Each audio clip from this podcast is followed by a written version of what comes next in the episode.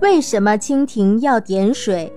蜻蜓有时在水面上飞翔，尾尖紧贴水面，一点一点地用尾尖点水，这就是人们常说的蜻蜓点水。其实这是雌蜻蜓正在产卵。蜻蜓通常在小河边、池塘里的水草上产卵，卵排出后，在水草上孵化出幼虫，叫做水菜。水菜要在水里过很久的爬行生活。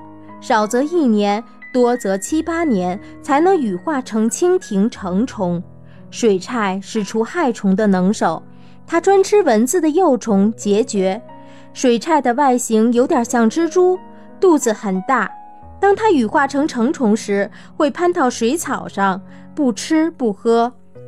羽化成成虫后，又短又胖的肚子变得越来越细长。原先叠在一起的翅膀也逐渐展开，终于变成了像一只小飞机似的蜻蜓。可见，蜻蜓点水是蜻蜓生活中的自然组成部分，产卵用以繁殖后代。